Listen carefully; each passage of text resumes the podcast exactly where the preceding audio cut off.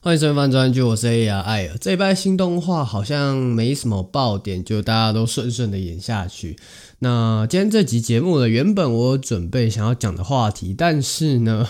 这一拜有聚会参加，然后原本我以为我可以很好的分配时间，然后有个时间可以让我来呃好好准备节目，结果不行，我不是时间管理大师，我没有能在这礼拜看完。这个我想介绍的动画，然后也应该说没看完，所以我写出来的心得可能会跟嗯、看完之后再写出来有一点误差，这样。那还是一样，先来闲聊一下啦。前几天呢，我在呃网络上面看到一篇文章，他是说巴哈姆特是不是只剩下动画风的功能？嗯、不且姑且先不论巴哈姆特其他板块的用途，先跟海外的听众解释一下说，巴哈姆特，诶，虽然上一集有介绍很多有关巴哈姆特看动画的东西啦，但其实呢，在动画风出来之前，巴哈姆特就跟日本的 Nichannel 美国的 Reddit，然后还有台湾的 PTT，差不多功能就是给大家一个在平台上面交流，然后聊天的共同话题的地方。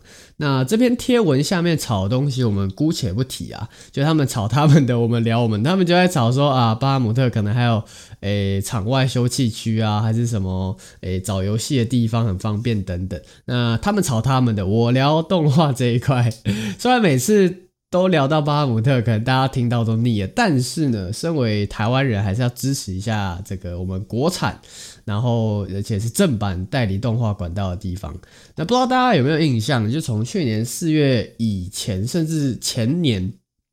的产况，就当初呢，巴姆特执行长访谈的时候，我看了一下他这个下面的逐字稿摘录啦。所以一开始真的是开一天网站赔一天钱，能到达现在这个样子，这个规模，真的让。呃，能让这篇贴文的发文者觉得说，呃，巴哈姆特的动画功能。呃，动画风功能占据了巴哈姆特的功能这么大一部分，对巴哈来说，或者是说对喜欢动画的我们来说，说不定也是一件好事啊。就是可能在这之前，四月之前，可能呃购买率是两趴、一趴，甚至更低，到现在能来到八趴，已经是可喜可贺。希望能诶、有朝一日，也也不是有朝一日，一定能超越十趴。到二位数啦，但就是希望这个进程可以加速，这样也不忘补一句啊，支持正版，让动画公司们呃能产出更好的动画。那今天的原本的主题呢是《轰天高校生》，是在 Netflix 上面独播的一个呃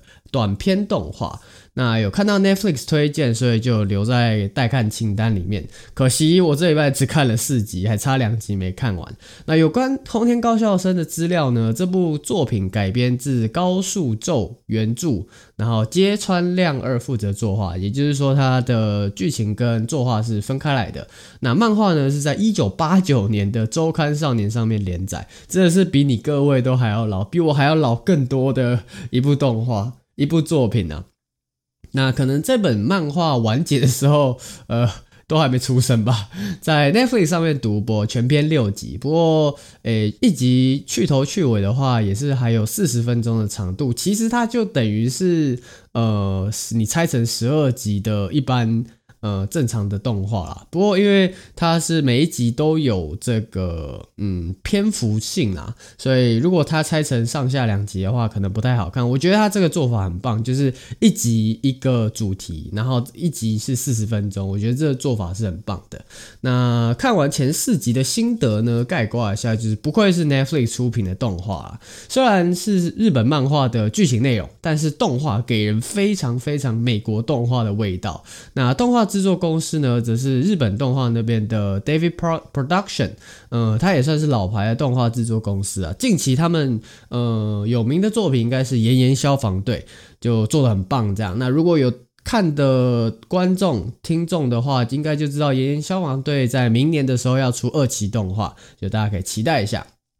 那这家公司的制作人呢，冲浦泰斗目前是 Netflix 的内容收购动画导演，所以意思就是说，呃，Netflix 有时候会跟他们买他们制作的动画，这样，所以应该是会很常在 Netflix 上面再看到 David Production 他们的作品，这样。那声优的部分呢？主角除了主角这个小林千晃算是比较新的声优之外，他出道才二零一七年，所以到现在才五年左右，没有到很诶，没有到很老，算很老嘛，就是。没，才刚出来的崭露头角的声优啦。那其他声优像是依赖茉莉，也就是配来自深渊擂鼓的那一位，跟大家都知道的子安五人，还有早间沙之、细谷家政等等，都蛮多有名的声优都有客串演出。那像我刚刚讲的这个动画，就是以呃。单元剧单元剧的形式在播送了，所以呃，主要就是看主角每一集去到世界各个角落出任务啊，真的很有那种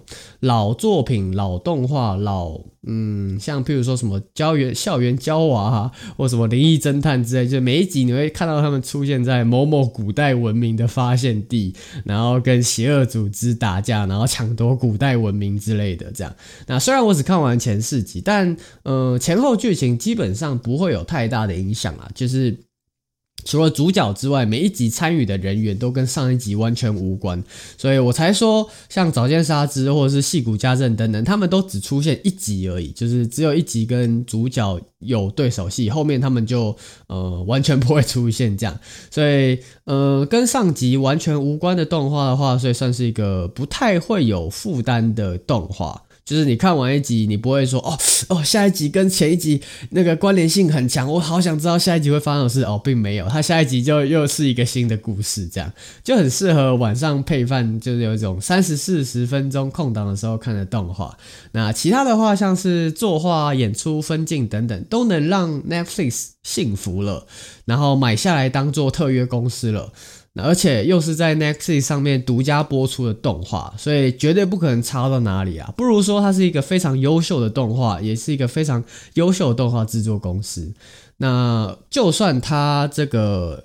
原作漫画是非常古老的漫画，但是它也可以做的非常的有现代感，是一个非常值得看的小品作品。就是对打斗啊、古代文明啊、冒险探险这种有兴趣的话，大家可以试看看这部《轰天高校生》在 Netflix 上面独播。那今天这差不多介绍，因为介呃东西我也只看了四集，然后。呃，有限的时间之内打出来的心得，所以有一点短，我知道，但下礼拜会回归正常的长度。然后下礼拜我应该会讲这个《Old Taxi》，我去，我明天要去看电影版，所以下礼拜应该会讲电影版的一些心得。那如果有机会的话，我可能还会做一下呃剧情上面的整理，这样，因为毕竟它是推理类的动画。那如果我呃脑力还够的话，我应该会整理。那如果我自己也看不懂的话，就纯粹以心得分享的方式跟大家讨论一下，呃，All Taxi 这样。今天先这样，Peace，拜拜。